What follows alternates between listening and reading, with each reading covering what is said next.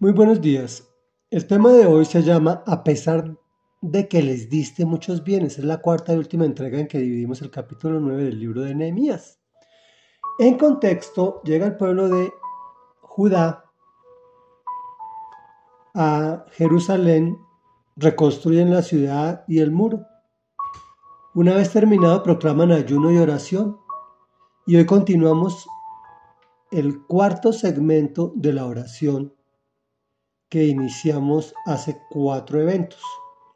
Y dice así. Les advertiste que volvieran a tu ley, pero ellos actuaron con soberbia y no obedecieron tus mandamientos. Pecaron contra tus normas que dan vida a quien las obedece. En su rebeldía te rechazaron, fueron tercos y no quisieron escuchar. Por años les tuviste paciencia, con tu espíritu los amonestaste por medio de tus profetas, pero ellos no quisieron escuchar. Por eso los dejaste caer en manos de los pueblos de la tierra. Sin embargo, es tal tu compasión que no los destruiste ni abandonaste, porque eres Dios clemente y compasivo. Y ahora, Dios nuestro, Dios grande, temible y poderoso, que cumples el pacto y eres fiel. No tengas en poco los sufrimientos que han padecido nuestros reyes, gobernantes, sacerdotes y profetas, nuestros padres y todo el pueblo. Desde los reyes de Asiria hasta hoy, tú has sido justo en todo lo que ha sucedido, porque actúas con fidelidad. Nosotros, en cambio, actuamos con maldad. Nuestros reyes y gobernantes, nuestros sacerdotes y antepasados desobedecieron tu ley y no acataron tus mandamientos, ni las advertencias con que los amonestabas. Pero ellos, durante su reinado, no quisieron servirte, ni abandonar sus malas obras a pesar de que les diste muchos bienes y les regalaste una tierra extensa y fértil. Por eso, ahora somos esclavos, esclavos en la tierra que les diste a nuestros padres para que gozaran de sus frutos y sus bienes. Sus abundantes cosechas son ahora de los reyes que, nos han, que se nos han impuesto por nuestro pecado. Como tienen el poder, hacen lo que quieren con nosotros y con nuestro ganado. Grande es nuestra aflicción.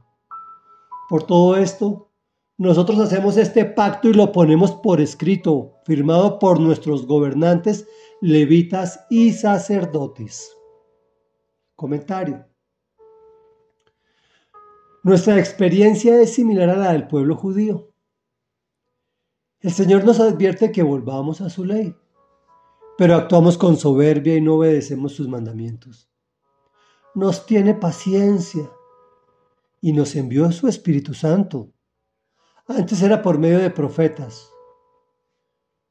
Tocaba un profeta, el Espíritu Santo venía sobre una persona momentáneamente, le daba la información que debía darle y volvía.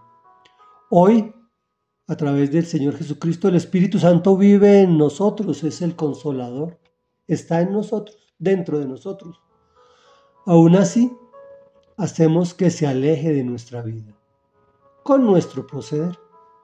Sin embargo, Dios, clemente y compasivo, vuelve y nos perdona cuando así lo hace, cuando así pedimos perdón.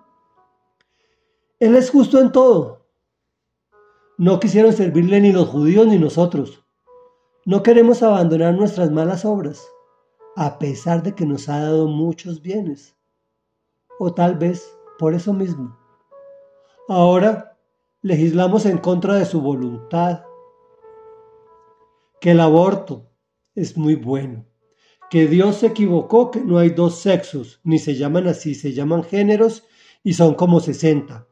LGTB plus plus más, más los que se les ocurra más adelante, que eso es lo máximo, que es tan lo máximo que hay que enseñárselo a los niños para que desde temprana edad aprendan a fornicar, desde jóvenes con todos, con, no importa el sexo, puede ser del mismo sexo, que el matrimonio es solo un contrato entre dos personas, incluso del mismo, del mismo sexo que se deben matar a los ancianos improductivos y o enfermos, que hay que rendirle culto al dinero, al poder, al placer. Solo esto para empezar. Reflexión. Por lo anterior, es imperativo hacer un pacto. Realmente nosotros no podemos hacer pactos con Dios, es decir, aceptar el pacto que Él hizo con nosotros.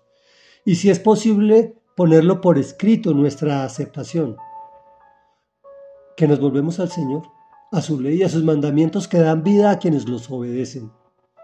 Y nos evitan tantos sufrimientos.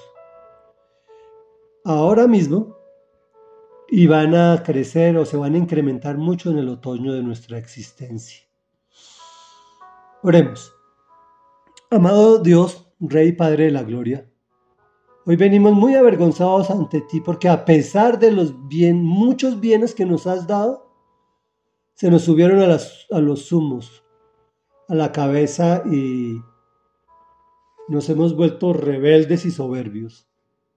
Y hemos decidido que nos manejamos mejor nosotros solitos que bajo tus preceptos, mandamientos y leyes, que los pusiste para fastidiarnos allí y no para protegernos y amarnos y mostrarnos tu buena y agradable voluntad sobre nuestras vidas.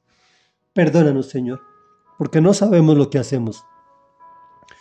Hoy ponemos un pacto no por escrito, verbal contigo, Señor, Fortalécenos, Señor, para aceptar el pacto de amor que tú hiciste con nosotros y recibirlo en nuestro corazón, en nuestra mente y bajarlo a través de nuestras manos y nuestros pies a este mundo caído, para que sea mejor, no solo para nosotros y para nuestros seres queridos y próximos, sino para toda la humanidad. Te lo pedimos en el nombre poderoso de Jesús. Amén y amén.